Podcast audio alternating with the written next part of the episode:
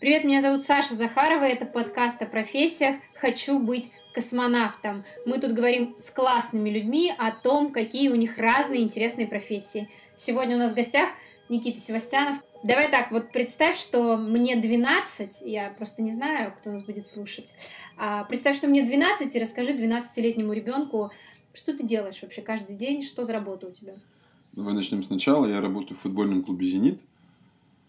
Это один из самых популярных футбольных клубов в России, у которого огромная аудитория болельщиков в России и в Санкт-Петербурге.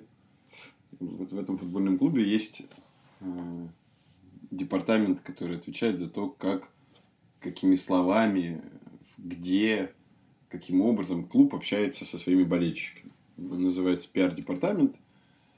И, собственно, в его составе есть несколько отделов. Я возглавляю один из них. Э, это называется он пиар-отдел э, или отдел по работе ну, по, по, по внешним коммуникациям с болельщиками. Э, у нас сложная структура, она не очень правильная, ну, как она, она очень взрослая, просто ей много лет этой структуре, она вот сейчас как бы дошла до 2020 года без переименований. Но по сути своей, если объяснять 12-летнему, то, наверное, это история про то, что... Большие дяди делают большой футбол? Для а, других больших дядь и теть? Мы точно не про футбол, мы сами футбол не делаем. Футбол делают футболисты на uh-huh. футбольном поле раз в неделю на стадионе. Вот это как бы это основа футбольного клуба. Uh-huh. А мы скорее про то, что мы создаем какие-то события, а, слова, проекты. Мы делаем так, чтобы клуб был не только на футбольном поле, чтобы клуб был в жизни болельщиков, чтобы болельщики относились к клубу положительно, и не только когда про футбол, потому что не всегда можно выигрывать, иногда получается проигрывать. И наша задача делать так, чтобы болельщики э, ну, любили «Зенит», любили бренд э, футбольного клуба «Зенит» не только в привязке к спортивным достижениям, а вот тут чуть больше. А, то есть можно сказать и назвать это таким а, модным, новым, красивым словом, ну, может, не очень новым, комьюнити. Вы создаете комьюнити болельщиков. Э, я тебя немного удивлю, но вообще спортивные коммуникации, спортивный маркетинг э, это ну, действительно немного другое подразделение в больших коммуникациях. Там есть свои законы, и вот закон номер один, что это все про комьюнити. То есть первое, чему ты учишься в спортивных коммуникациях, что это не просто некоторая аудитория, mm-hmm. это комьюнити, просто оно бывает разного вида и разного масштаба. То есть есть совсем близкое, да, физическое комьюнити, те, кто э, ну, есть на стадионе. Это ультраболельщики или это, в принципе, те, кто приходит болеть? Ну, вот это такие кольца радиальные, да, совсем близкие, это прям совсем суперактивная поддержка. Чуть там дальше те, кто ходит там каждый матч с абонементом, чуть дальше те, кто ходит несколько раз, угу. чуть дальше те, кто вообще в Петербурге живут, еще чуть дальше в России. Ну, вот это несколько кругов, и это все комьюнити. То есть вообще вся история про спорт, она про сообщество, потому что спорт это ты выбираешь это, это те, кто тебя представляют. То есть вообще спортивный клуб это ребята, спортсмены, которые тебя представляют во внешних встречах. То есть они часть тебя. Поэтому это комьюнити. И там, второй закон, да, сразу же, что в комьюнити формируется вокруг каких-то ценностей. То есть ты должен их определить. Ценность, ну вот, мы про что, да? Вот мы, мы, мы там клуб из культурной столицы. То есть мы про культуру, угу. мы про э, там, север, мы про море, угу, мы про угу. реку, мы вот, ну, вот, мы, мы вот такие, мы про Львов, потому что это северная столица, и здесь там львы есть гордость, э, имперскость и так далее. То есть это вот, вот какой, какой город, такой и клуб. И там есть много разных историй, есть там совсем удивительные клубы, где там э, в городе 10 тысяч человек, и они вот все до одного болеют за них. Есть истории там, старой Европы, где по факту болельщики владеют клубом. То есть не просто, да, вот владеют, это значит, они формируют его состав, они формируют его условную поездку, ценность. Да, да, и да, да. у них есть часть акций, то есть они вложили деньги mm-hmm. и создали свой клуб своих представителей. Mm-hmm. Они выбрали из, из числа себя лучших спортсменов, которые будут их Владельцами представлять, да, их mm-hmm. представлять на, там, на футбольных соревнованиях. Круто, круто. Давай вернемся к части профессии. Скажи, пожалуйста, а вот ты пришел в «Зенит» как? Ну, ты же не сразу туда попал, ты учился, у тебя был какой-то определенный опыт. Вот расскажи про этот путь, бэкграунд. Наверное, давай начнем с образования. Вот кто ты по образованию? Я э, по, по, по плану должен был быть э, юристом с приставкой экономиста. То есть у нас был такой специфический э, факультет, где выпускают юристов, знающих неплохо экономику. Но выпускают не всех. В частности, меня, например, не выпустили просто потому, что я не стал заканчивать э, университет, э, потому что как раз я не смог найти баланс между возможностью работать и получать предметный опыт и продолжать учиться там, на очном, в очном формате и получать некий теоретический абстрактный опыт. Поэтому высшего образования у меня нет, плановое образование, что я должен был стать юристом, я отучился три года, и после этого последние два курса я не стал уже заканчивать. Путь, ну, вообще, история про то, что я работаю в коммуникациях, наверное, как и у всех нас, это какая-то случайность. То есть, это никогда не было планом работать в коммуникациях, но я как раз сторонник той теории о том, что э, ну, то, что тебе нравится больше всего, и то, что тебе, у тебя получается лучше всего в тех самых soft skills, ну, в каких-то мягких, э, мягких компетенциях, а, оно, скорее всего, и будет твоим экстремумом, который приведет тебя куда-то профессионально. То есть, если мне там всегда в школе мне нравилось говорить, мне всегда нравилось размышлять, мне нравилось какие-то гуманитарные вопросы разбирать. Я долгое время играл в дебаты, которые тоже, собственно, про какие-то формы коммуникации, да, тебе нужно продать свою точку зрения, либо не дать другому человеку продать свою точку зрения. То есть, это то, что выпирало всегда хотелось спорить, всегда хотелось говорить, всегда хотелось размышлять. И это в итоге и привело к тому, что я занимаюсь коммуникациями, хотя, ну, я говорю, как бы, плана такого не было, потому что, наверное, тогда бы я учился на каком-нибудь там, ну, журналиста, по крайней мере, mm-hmm. или еще что-то. Но это, опять же, вторая моя, моя мысль о том, что учиться нужно не на то, что у тебя лучше всего получается и так, а наоборот, типа, декомпенсировать какие-то навыки и от обратного. Поэтому, видимо, я должен был быть юристом. Экономистом. И экономистом, да. А, окей, а давай про, ну, там, коротенькую историю про путь, где ты успел поработать, а, кем ты успел поработать, и вот что такое а, случилось в жизни очень важное. Возможно, это какой-то опыт, возможно, ты встретил какого-то человека, после которого, или после события, да, ты попал в «Зенит». Путь непростой был в «Зенит», но опять, давай, ну, и опять будем, будем честными – пути в «Зенит»-то и не было. То есть, ну, я, я, я в нем, но я никогда в него не, не шел. Угу. Я пришел к нему, но не шел. То есть, это не была какая-то цель, ты это не распечатывал не плакаты, нет, каждый нет. день не просыпался такой, а, хочу в «Зенит», да, нет, как же мне скорее туда попасть? С точки зрения цели у меня всего единожды в отношении карьеры была цель, я сейчас буду рассказывать и проговорю этот момент. А, я уехал из Новосибирска, когда бросил университет, уехал в Екатеринбург. А там я начал заниматься продажами э, рекламы в журнал.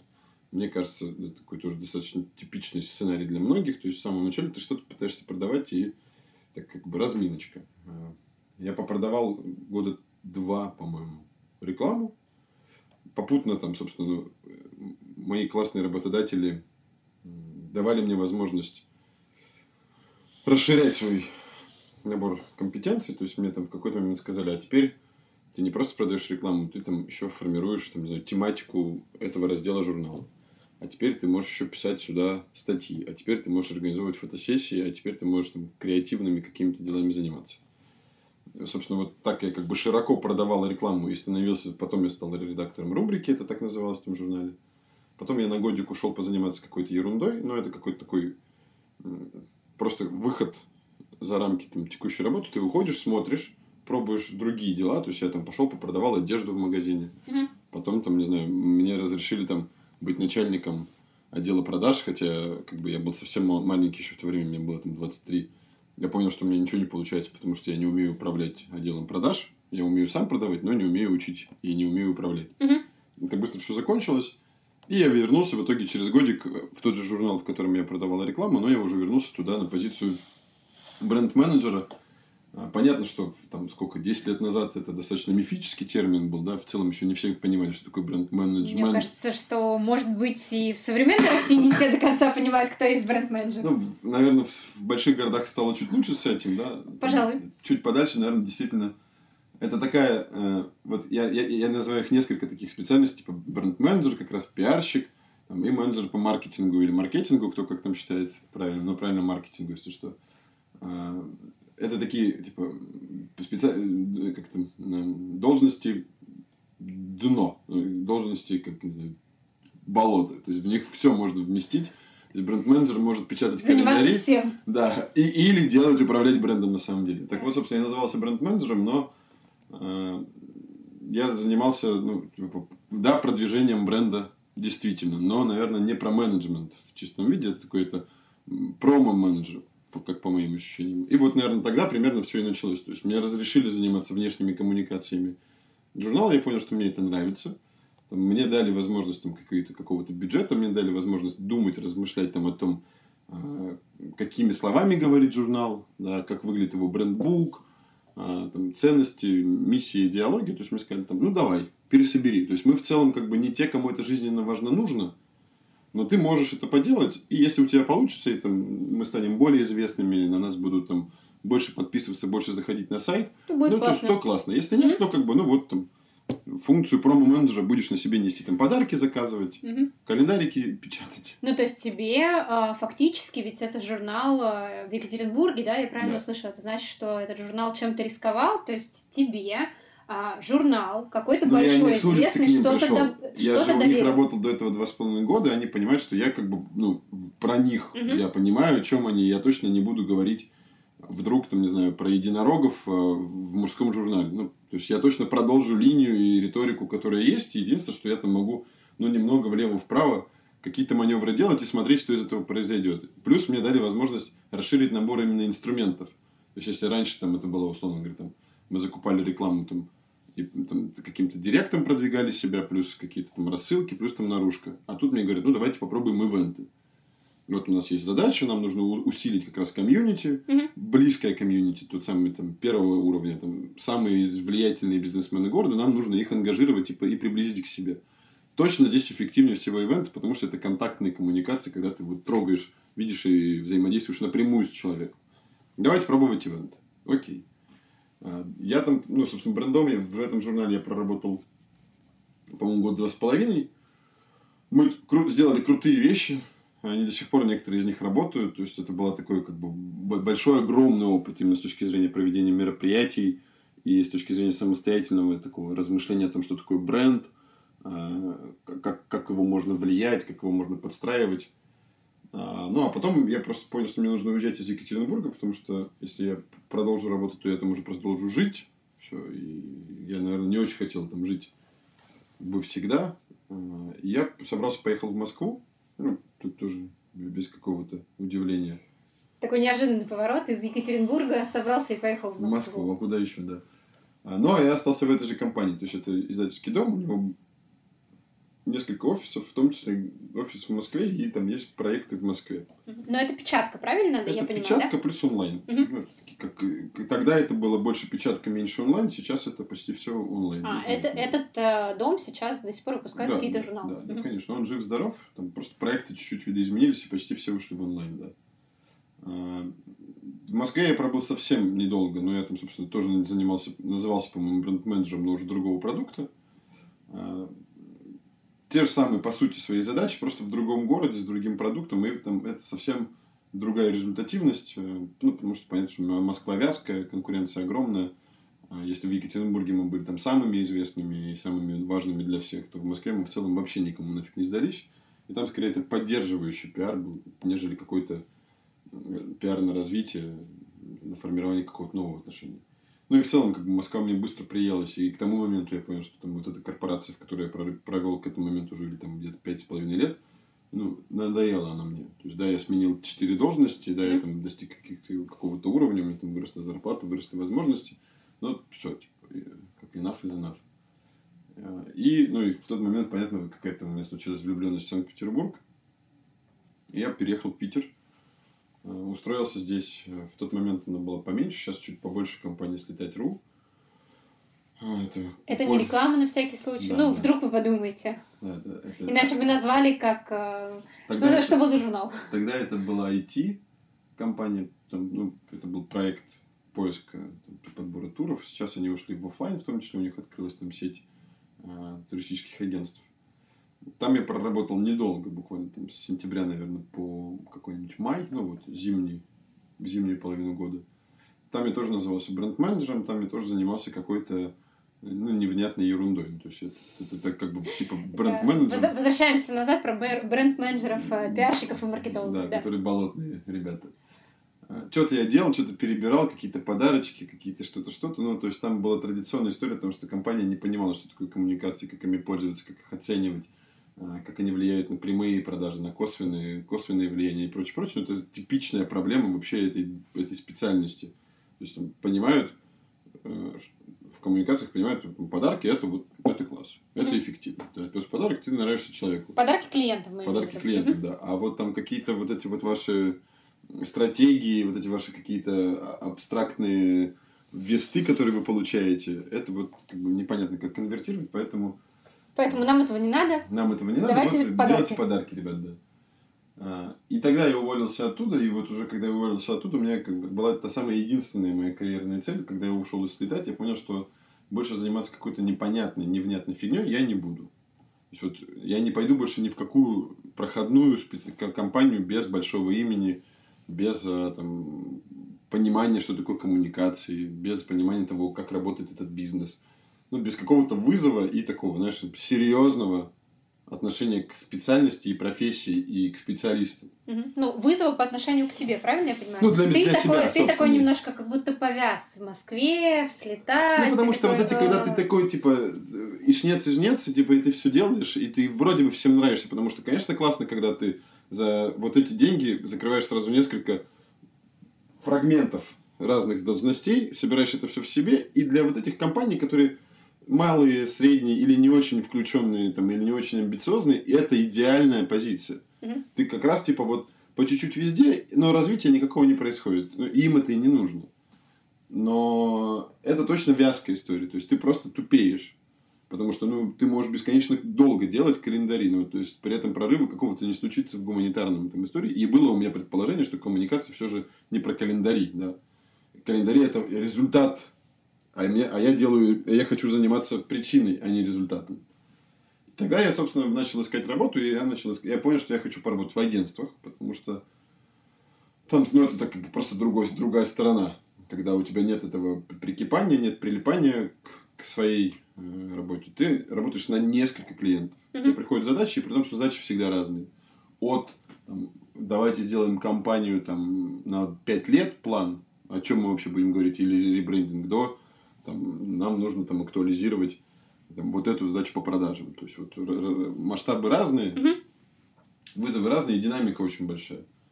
И, понятно, там это такая очень быстрое обучение для меня. Потому что из-за того, что разность велика, вариативность велика, ты все время будешь узнавать что-то новое. То есть, ты каждый раз должен взять и разобраться, как устроен рынок.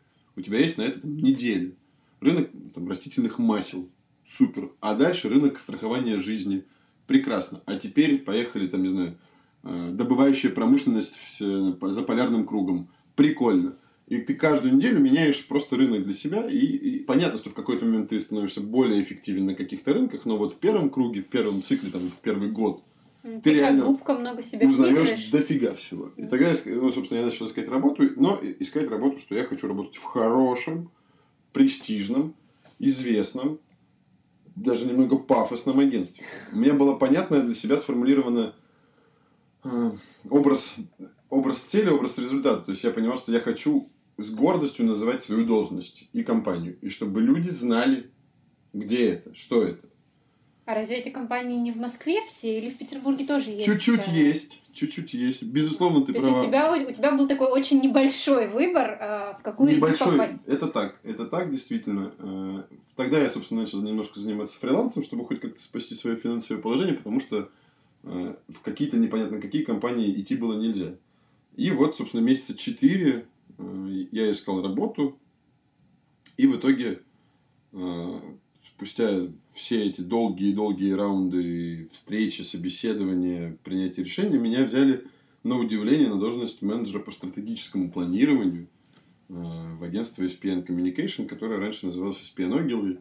Ну и, собственно, вот это вот волшебное Ogilvy, оно как раз и давало того флера, результаты, который мне был нужен. И плюс круто звучит, менеджер по стратегическому планированию. На всякий случай, э, это одно из старейших агентств в Петербурге. По-моему, в 92 году, да, они появились? Вроде того, ну а Огилви это одно из старейших и крупнейших э, агентств в мире коммуникационных, и вообще там Мистер... То есть по пафосности вот критерий он подходил. Да, да, вообще да. мистер Огилви придумал пиар как явление.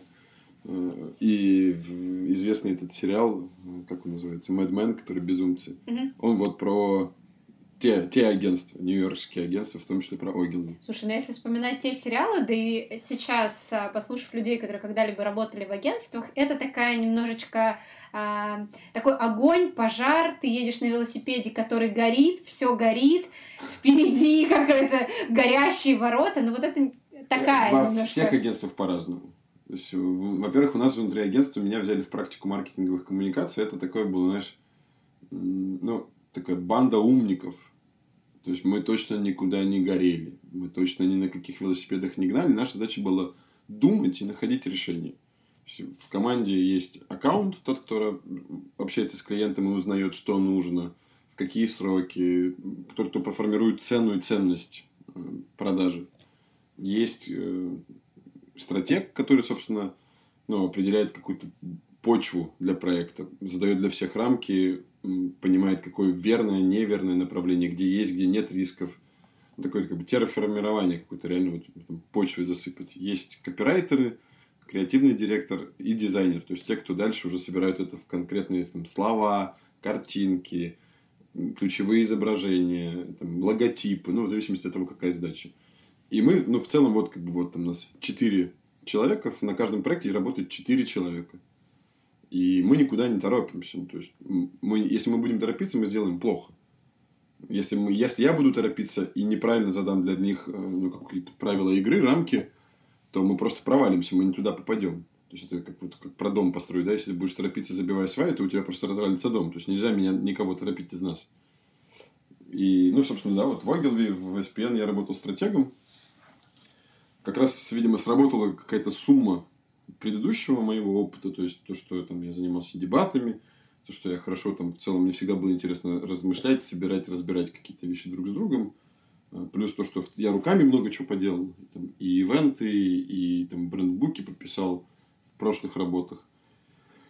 И они поняли, что как бы вот, ну, вот этот человек больше похож на стратега, потому что он понимает, как это работает, и может это как бы ну, вот, формулировать от мысли к делу. Может еще и рассказать, э, и что, может что рассказать, конкретно Что он придумал, да, да. Там я проработал полтора года, это была хорошая работа, это был потрясающий опыт.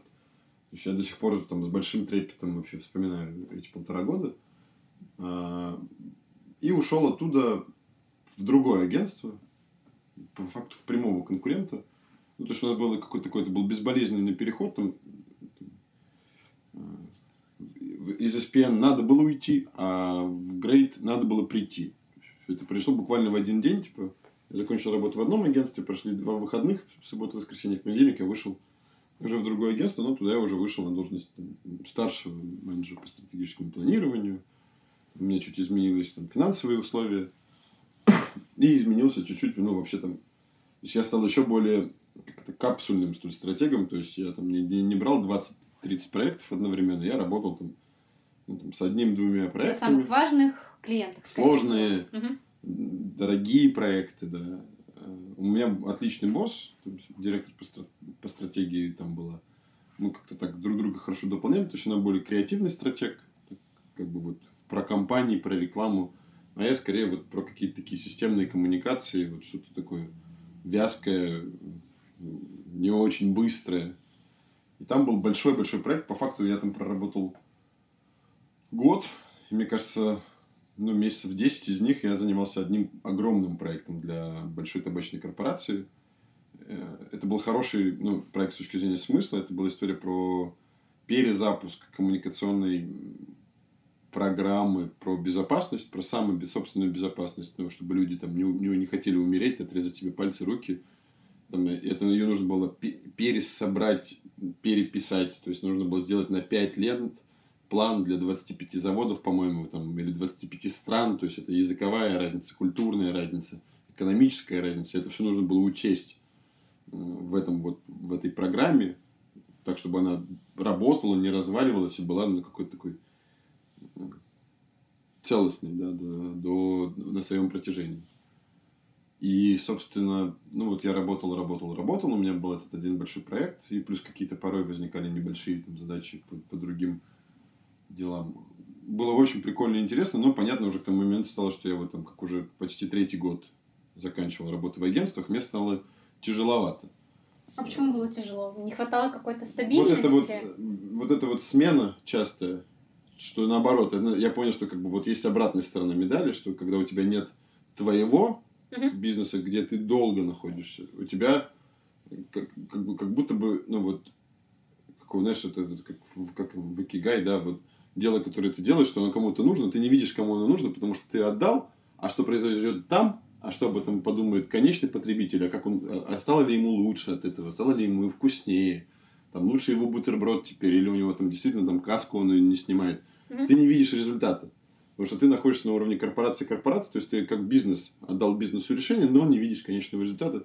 А теперь умножь это на то, что это постоянно меняется. И в целом, как бы ты такой, как бы, эта рутина становится совсем рутинной рутиной. Ну, то есть слишком тяжело. А, я не знаю, на самом деле, что, куда бы я бы двинулся, если в тот момент не появился «Зенит». Сложно предугадать. Остался либо я дальше бы в Грейте, ну, в агентстве, либо я бы сам бы понял, что надо уходить на клиентскую сторону, возвращаться. Это как бы как это же организм, да, у нас есть клиентская сторона и агентская сторона. Возвращаться на клиентскую сторону. А, но в тот момент появился «Зенит». «Зенит» искал себе, собственно, начальника пиар-отдела. И мой текущий э, руководитель, директор по коммуникациям футбольного клуба «Зенит», э, в ее портрете было то, что она, ну, там, в идеальном кандидате было там несколько водных, про то, что, да, там, это скорее должен быть парень, да, он должен быть заинтересован так или иначе. Там, а почему такой сексизм? Э? Это дело не про сексизм, это про в целом команду. Ну, то есть, там в целом в департаменте много парней, это про эффективность коммуникации и взаимодействия внутри. Но при этом начальник девушка. Да, она, ну, женщина-девушка, да она, ну, и ей так комфортно. Ну, то есть, мне кажется, это не дело не про сексизм. То есть, если бы она нашла идеального кандидата девушку, она бы, конечно, взяла девушку. Uh-huh, uh-huh. Просто вот, э, как бы, ориентировалась она вот на такой портрет. Сейчас все HR, которые слушают нас, они вздрогнули с чаем, потому что ни в каких описаниях вакансий, естественно, нельзя указывать, что вы ищете мужчину или женщину. А, это незаконно. Вот. Ну, конечно. HR, успокойтесь, все хорошо, Никита. Да. А, ей, в ее портрете, да, что это был парень. Э, ей хотелось, чтобы этот парень был с агентской стороны. Ей хотелось бы в идеале, чтобы это был стратег из агентства. Потому что под те задачи, как она, как она видела развитие отдела, ей хотелось как раз добавить туда стратегической истории, чтобы вот человек мог собирать презентации, анализировать информацию, выдавать какие-то проекты быстро, на потоке, как он умел это делать в агентстве. Э, ну, как ты сказал чуть раньше, агентский рынок в Петербурге очень невелик, а агентский рынок как бы, ну, таких больших агентств совсем невелик. И посмотреть в каждое из них это там, ну, задача там, одного дня. Кто, кто работает стратегом в каком агентстве. Ну и, собственно, в какой-то момент там HR через HR, HR через HR сказали ей, что вот тут вот такой мальчик, вот тут та, то это. Ну все, меня позвали просто на собеседование. То есть тебя схантили? Ну, вроде того, наверное. Я не знаю, как бы схантил ли «Зенит», либо те люди, которых «Зенит» попросил посмотреть по сторонам. То есть, это точно помог э, в том, чтобы я ушел из этого агентства. Директор того агентства, где я работал раньше. То есть, он подсказал «Зениту», что вот там есть стратег, и его, собственно, HR-щик, она организовала мою встречу с HR «Зенита». Угу было собеседование, мы достаточно быстро поговорили, мне вообще жутко нравится, как проводит собеседование мой руководитель, то есть у него там реально там, собеседование там, 10-15 минут. Понятно, что до нее было несколько этапов, как бы она задает очень понятный, короткий набор вопросов, и сразу ей все понятно. То есть, вот, чем вы занимаетесь, там всегда вопросы, и то, как ты ответишь на него, в целом... Чем вы занимаетесь в жизни Чем вы занимались на, на прошлой работе, а, да. Угу. А, что вы умеете делать, как вы относитесь к спорту и к зениту? Все, там три вопроса. И то, как ты отвечаешь, и то, каким образом ты отвечаешь, какими словами, как ты себя ведешь, в целом дают ей полное понимание. И я ни разу не, не видел, чтобы она ошиблась в своем ну, портрете. То есть... Вопрос, который, я думаю, возник не только у меня. А... Был ли ты фанатом и поклонником «Зенита»? То есть, что ты ответил на вопрос, как вы относитесь а я, к «Зениту»? От, я Достал ответил... футболку, начал кричать «Синие, бело-голубые». Я ответил как есть, на самом деле, что мне нравится «Зенит». Я живу в Петербурге и люблю Петербург. И для меня «Зенит», ну, он не, не отделим от Петербурга. Это точно вот образ символ Петербурга. Я сказал, что я не активный фанат. Я сказал, что я хожу на футбол, действительно хожу, но там, хожу 4-6 раз в год. Либо на самые важные матчи, либо на просто удобные по календарю матчи. А, мне интересно, мне интересно, я слежу за футболом, ну, то есть я слежу за футбольными достижениями Петербурга и за хоккейными достижениями Петербурга как часть комьюнити петербуржцев. А, но мне там в тот момент хоккей, как спорт, зрелищный спорт, был более симпатичен. То есть я чаще ходил значительно на хоккей. У меня там был даже абонемент в тот же сезон, когда я устроился в «Зенит».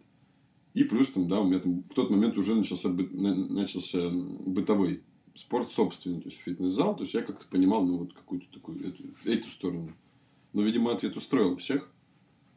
Ну, и на самом деле, мне кажется, это такая верная логика, что не, не, сотрудники не должны быть супер болельщиками, потому что тогда у тебя немного деформируется объективность отношения к делу, которое ты делаешь. Ты, ты перестаешь как бы рациональ... рационально оценивать ситуацию. оценивать ситуацию. Угу. А, слушай, давай а, попробуем вспомнить, кем ты мечтал стать, когда вырастешь, вот в глубоком детстве. Может быть, а, ты когда-нибудь думал о том, а, что хочешь... Ну, наверное, никогда не думал о том, что хочешь стать пиарщиком, но, возможно, что-то подобное, какие-то картинки мелькали в твоей голове. Или нет? Или ты хотел быть врачом? Нет, нет, у меня были образы только богатой жизни, и все.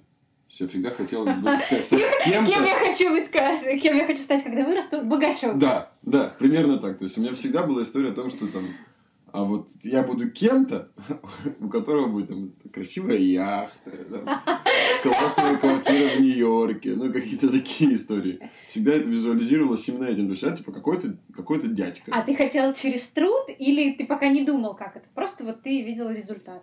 Или ты примерно понимал, как Ну, я не видел завода по пути к результату. Но я подозревал, что я там буду, типа, каким-то менеджером. Типа, что-то могу такое делать. Интересно, интересно. А, то есть про космонавтику ты не мечтал, да? Вот быть космонавтом это не твоя Короче, по-моему, э, по-моему, мама мне просто в какой-то момент очень точно дала понять, что ничего у тебя не выйдет с космонавтикой. Она объяснила мне, что это как бы типа не рандомная история, что нельзя взять и стать космонавтом, что это нужно учиться. Раз, два, три, четыре, каждый пятый космонавт. Космонавт, да. Учи, о, о, о, я говорю, нет, тогда точно, да, думаю, дело, наверное, до космонавта. Надо что-то альтернативное. Хозяин яхты. Хозяин яхты. Окей, а, давай вспомним про людей. Ты подробно так рассказал про свой путь а, про конкретных людей, которые тебе на этом пути помогли. Твои наставники, твои недоброжелатели, возможно, кто-то, кто смог привести тебя а, сюда, кем ты сейчас являешься. Ну, про вторую часть вопроса сразу, по-моему, недоброжелателей пока не было, либо я просто не знаком с ними, да, ну, может быть, они были, но ну, как-то их, их, не пересекались. Их воздействие не сработало, и хорошо, наверное. А про людей, которые помогли, их, собственно, вот там, наверное, четыре человека, это там, ну, или пять. По моим ощущениям, это все мои руководители, все были какими-то очень крутыми ребятами. Были и есть они, слава богу. Наверное, ну, если ранжировать, то наибольшее влияние, наверное, суммарно оказал мой первый руководитель и текущий руководитель. Э, забавно то, что из пяти четверо это же всегда были женщины. Э, и мне ок вообще. У меня как бы, не было никаких проблем в, в этой субординации. Собственно, директор бизнеса «Жизнь» бывший директор, сейчас она уже там не работает. Это журнал в Екатеринбурге. И журнал в Екатеринбурге, да, где я вначале продавал, а потом был бренд-менеджером. То есть она, безусловно, научила меня огромному количеству вещей. И с точки зрения продаж, и, ну, и с точки зрения коммуникации, и доверия огромное было оказано, когда она вообще взяла меня. И, ну, понятно, мы там четыре с половиной года вместе работали, мы до сих пор отлично общаемся. Я там всякий раз, когда в Екатеринбурге, стараюсь увидеться, но они сейчас переехали, живут в Сербии. И вот сейчас, собственно, директор по коммуникациям «Зенит», потому что, ну, то есть, это огромное уважение, потому что она бесконечно крутой профессионал. То есть, то, как она понимает пиар, то, как она, как, как она им владеет и вообще видит, чувствует реакции общества. Ну, вы понимаете, что там армия миллионная, многомиллионная болельщиков, она вот точно понимает, как что сработает.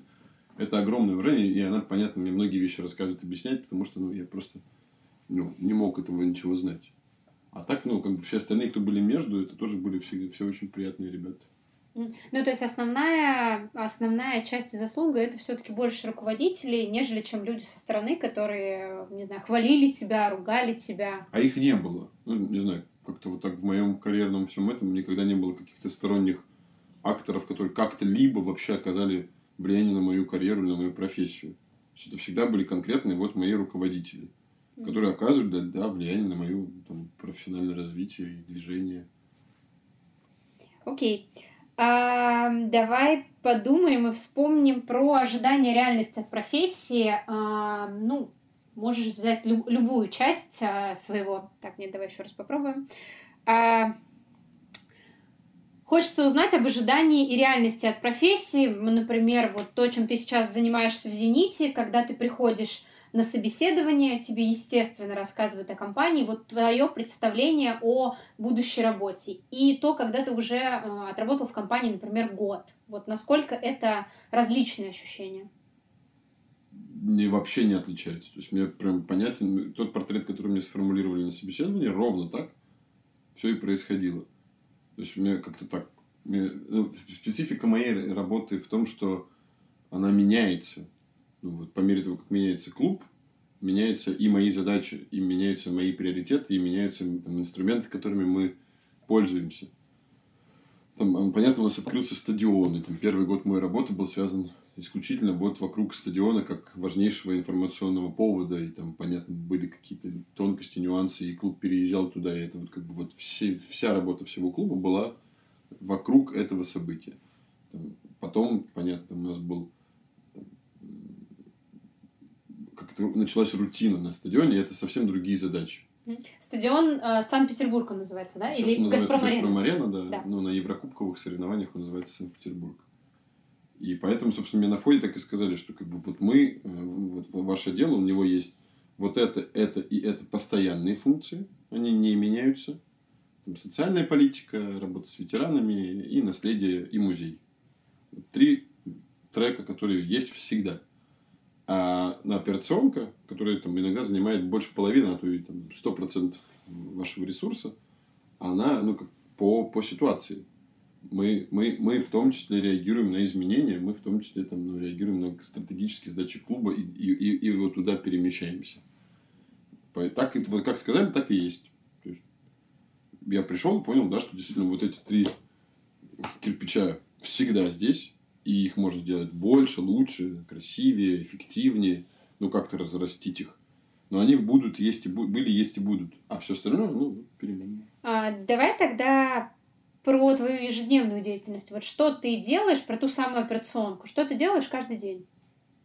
Ну, у меня дел в отделе, там, сейчас у меня там, 6 ребят, и понятно, что там, у нас просто, ну, как бы, я, я седьмой человек отдела, то есть я по-прежнему занимаюсь большим удовольствием ну, как бы проектной деятельностью.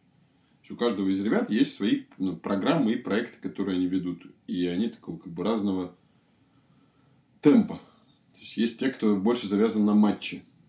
Там, там парень у меня в отделе отвечает за предматчевые фан-променады. Вот он их собирает. Это такой как бы цикличный процесс. У тебя домашний матч, и ты с нуля собираешь там темы, партнеры, локации, и вот и... То есть это делает, в принципе, один человек, и ты его вот как бы контролируешь, ну, мы с ним работаем, да. Мы выбираем с ним, обсуждаем с ним тему. Угу. Он, э, ну, как бы он, он мастер-администратор э, фан-променада. Понятно, что на фан-променаде работают значительно больше людей, и другие люди в отделе тоже связаны с променадом. Там, он говорит, там, другой парень, который отвечает за ветеранов, вот у его проект есть фан-променаде. Девушка, которая отвечает за социалку, ее проект есть в фан-променаде. Вот он мастер-администратор, то есть он собирает все и внутренние, и внешние э, запросы, проекты, связанные с вот предматчевой программой фан-променада. То есть можно сказать, что он проектный менеджер, но в том числе он занимается такой упаковкой. упаковкой. Он в том числе отвечает за там, ну, задать э, вопросы и поставить задачу, попросить коллег там, по, по промо, по там, афишам, по тому, какие активности мы выводим в первую очередь там, на главную афишу, какие мы не выводим, ну и так далее. Собственно, вот есть та часть работы, которая связана с матчами цикличная, а есть, там, условно говоря, там, программы, проекты развития. Это там, социальная программа очень большая, которую мы запустили, перезапустили а, где-то год назад, в прошлом апреле, по-моему, мы начали пересобирать. И сейчас она доросла до такого, ну, большого, большого дела. В ней завязано много фондов, много центров. И девушка, которая занимается этим, вот она постоянно со всем этим. То есть мы там как бы... Она занимается ей под ключ, она ну, большой талантливый специалист. Я там скорее, вот теперь уже, я скорее просто как бы ну, помогаю ей там, с какими-то связями, знакомствами, с какими-то общими решениями. Мы выбираем там, какие ключевые темы мы будем там, поддерживать в этом полугодии, и она вот всем остальным занимается. Есть студенческая программа, вот сейчас много моего внимания там, ну, говоря про ежедневные задачи, да, то есть у меня там есть парень, который сейчас начинает ее развивать, ну а там вот как бы еще много-много-много нужно понять, придумать. А что там в студенчестве? Это студенческая лига или это студенты-болельщики? Там, там много всего. Я надеюсь, что все получится. У нас есть, да, студенческий спорт. У нас есть там партнерские отношения с э, студенческой футбольной лигой, она так и называется. Ее высший дивизион называется уже как два сезона «Зенит Премьер-лига». Угу. Мы их поддерживаем, там, помогаем, приводим их на базу, там, помогаем их с с инвентарем, с онлайн-продвижением, там, рассказываем про них, про лучших игроков. Но ну, это вот такой как бы поддержка студенческого, высшего дивизиона студенческого спорта. Ну и понятно, мы там с помощью, с их помощью спускаемся на соревнования пониже, пониже, пониже. Мы, там, как бы, мы хотим быть много в студенческом спорте. Есть отдельная история про перезапуск модели вообще и понятия для нас собственного, для клуба. Это фан-клубов в университетах мы долго искали какое-то оптимальное решение. Мне кажется, теперь мы нашли его. Вот мы сейчас начнем там, с окончанием сессионной паузы. Мы начнем вот потихоньку перезапускать их в другом виде, более эффективным, надеемся, для нас и для университетов, более эффективным с точки зрения ну, вот, и коммуникаций, и взаимодействия вообще с футбольным клубом. Слушай, не могу не задать этот вопрос, а, поскольку я сама работаю в HR, ну, не секрет, что HR очень давно смотрят на студентов, и если это какие-нибудь разработчики, то общаются с ними чуть ли не со второго курса.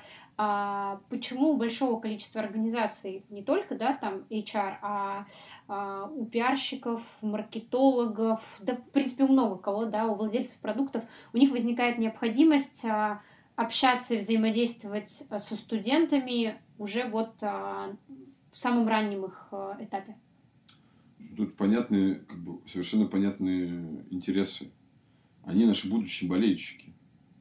То есть, чем раньше мы с ними начнем быть, и быть не просто где-то там, да, потому что конкуренция огромна, человек не может болеть за много клубов. Это очень интимный процесс, очень трогательный процесс для человека. Он не может быть искренним болельщиком там, пяти клубов. И чем раньше ты и ближе к нему будешь, тем дольше, скорее всего, он будет с тобой. Ну, то есть, это как бы это история про тот самый lifetime value, про ну, жизненный капитал коммуникации. Поэтому, собственно, поэтому, конечно же, все там. Ну и дальше, понятно, есть там чуть более а, прагматичные вещи. Там, да, мы в том числе, там, нам нужен кадровый резерв. Да, у нас сейчас совершенно не, не, не, не, непонятная, ну, ее по факту нет, программы стажировок, мы ее перезапускаем, наконец.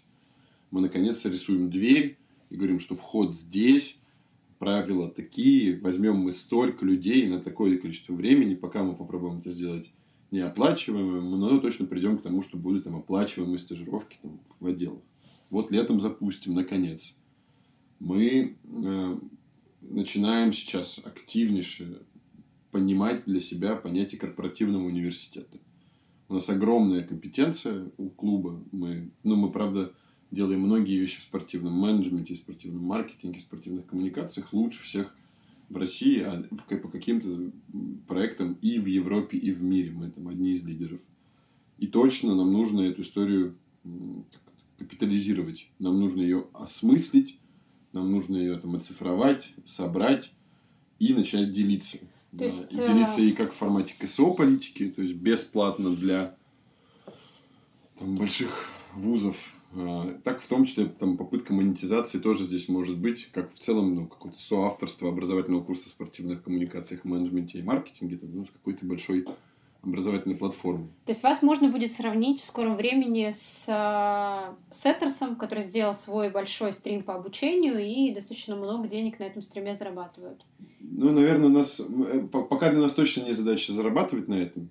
Пока мы точно хотим ну, вот, по крайней мере, с землей разобраться, да, то есть мы хотим запустить этот пока это не официальный курс, да, мы, там, это, это без выдачи каких-то дипломов, мы просто начнем, а потом нужно понять, а как сделать там, брендированный курс в университете, а можно ли его сделать, mm-hmm. да, а потом мы хотим понять, там, не знаю, экзекутив программы для топ-менеджеров других клубов, мы можем ее или не можем сделать, а потом мы хотим понять, там, не знаю, какой-нибудь облачный какой-нибудь формат, там, с вебинарами, стримами, еще чем-то можем или не можем. То есть есть э, несколько топ-клубов Европы, кто это делает и делает это очень успешно. И нам спасибо, ну, нам есть как бы посмотреть на куда. И у нас есть э, крутые партнеры в Петербурге, с кем э, у кого, у кого тоже есть большой интерес, ну вот, попробовать сделать первыми такой, такое образование – и, ну, вот сейчас там это какие-то несколько встреч, встреч, размышлений, размышлений. То есть мы на, на нулевом цикле, там, Ground Zero, как он есть. Но это такая как бы большая амбиция. Мы, мы верим, что там корпоративный университет Зенита это может быть там крутым решением. Но это вот, и все ты понимаешь, это вот мы пока все еще находимся в молодежке, и это вот все еще один человек. Просто так как там, я в большей степени сейчас ориентирую его, этого человека, на то, чтобы он занимался серией мероприятий в университетах, то есть перезапуск фан-клубов, студенческий спорт, презентация фан-клубов, ну, вот, вот туда. То как раз образовательным проектом занимаюсь сейчас в большей степени я сам. То есть, я там, они, понятно, как бы мы, мы все включены в этот процесс, но вот там какой-то вот как-то разметка и понимание в клубе, и понимание с партнерами, она на моей стороне. А, поэтому вот. Ну, а второй проект, которым я сейчас в активной степени занимаюсь сам, это история про так называемый пиар пиара. То есть, когда у клуба есть там, крутые пиар-проекты, они действительно там, очень эффективные, либо очень заметные, э, либо и то, и то, то нужно в том числе на уровне корпоративного пиара подать их на премии, там, в рейтинги какие-то попасть, какие-то отчеты правильные собрать, попасть в какие-то отчеты. То есть вот этот вот типа чистый корпоративный пиар, как он есть, как-то академично. Вот. Этим сейчас занимаюсь я, потому что ну, вот сейчас цикл новый, начало Нового года, как раз все, что произошло в 2019 году, сейчас можно заявить, рассказать. Собрать, номинировать. Да, то есть я готовлю в том числе сейчас заявки на премии. Я ищу себе ассистента на эту позицию прямо сейчас, чтобы мы с ним вместе этим работали, потому что хочется чуть больше этих премий. То есть это человек, который будет фактически э, серчить все самые а, премии в интернете и затем приходить предлагать тебе и помогать упаковывать. По факту уже даже эта задача, уже этот цикл сделан, мы уже все прошли, мы уже все нашли, мы уже даже выбрали, и уже даже разметка есть, какой проект на какую премию. Просто нужно начинать собирать заявки. Там везде есть, ну, как бы это тоже такое особое мастерство. Правильно повернуть проект, чтобы он ну, в премию вписался и, и, и, был, и, рез, и был результативен. Да. А, ну вот, собственно, сейчас я закончу там первые подачи, и вот у меня там на следующей неделе там много других подач. Ну, а вообще день, он такой, что у меня есть ребята, и мы какое-то количество там времени, там, утром, днем и вечером, у нас вот такой, типа, мы обсуждаем происходящее. Что, как, куда, и между ними, собственно, между этими какими-то вот диалогами и поиском решений по каждому из проектов, я делаю ну, то, что относится ко мне. То есть, премии, корпоративный университет или какие-то там вопросы от э, там, ключевых партнеров клуба, которые чаще всего просто приходят ко мне. А, давай последний вопрос, часть а, Давай последний вопрос сегодня. Это такая рубрика «Как быть в курсе всех движух». Три совета человеку, который хочет работать а, по той же профессии, что и ты. А, ну, вообще, типа, смотреть тот самый спорт, где бы вы не хотели работать, смотреть. То есть, очень важно понимать, о чем сам спорт. А, точно нужно читать профильные отчеты по дисциплине. Да. Если мы говорим про спортивные коммуникации, то там есть отчет Нильсон, который конкретно по спорту выпускает ежегодный отчет, что произошло, какие решения. Есть отчет FOFO 3, есть отчет там, 7-Eleven, по-моему, я не помню, как они называются, вот они вот последнее, то, что я сказал, точно не так называется, но как это называется, типа 70, вот есть сайт там, sportconnect.ru, вот там как бы, вся актуалочка, вся собрана там. И это нужно читать обязательно постоянно. Но там именно про а, проекты, которые вот в спортивных клубах. Да. Проекты, лучшие решения, кейс-стадис, вот там. А, и в целом, как бы, читать, читать, осмыслять и переваривать какие-то большие глобальные отчеты или доклады про коммуникации. То есть коммуникация это точно очень социальная дисциплина, очень гуманитарная дисциплина, и э, залог эффективного менеджера в них – это понимание ну, того, с кем ты говоришь.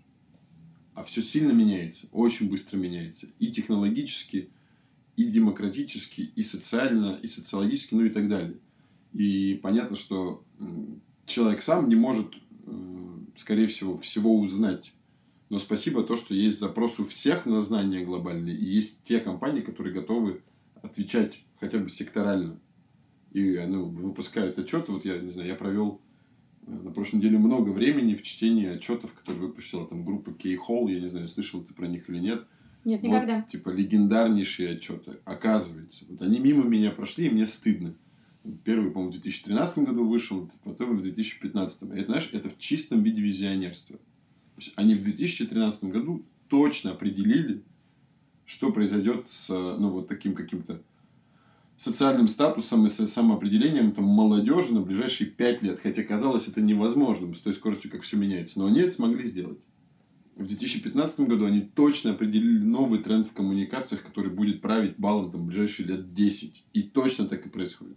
Я вот их сейчас только читаю, и это такой, знаешь, это чистейший кайф. Потому что они еще написаны просто невероятно круто. То есть каждое слово на своем месте. Вот, типа, как, и, как и должно быть.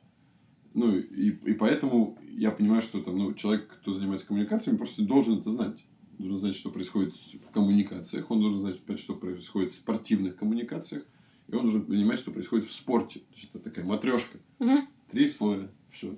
Потому что наша, наша, наша, наша работа в том, чтобы с помощью этих знаний создавать эффективные решения.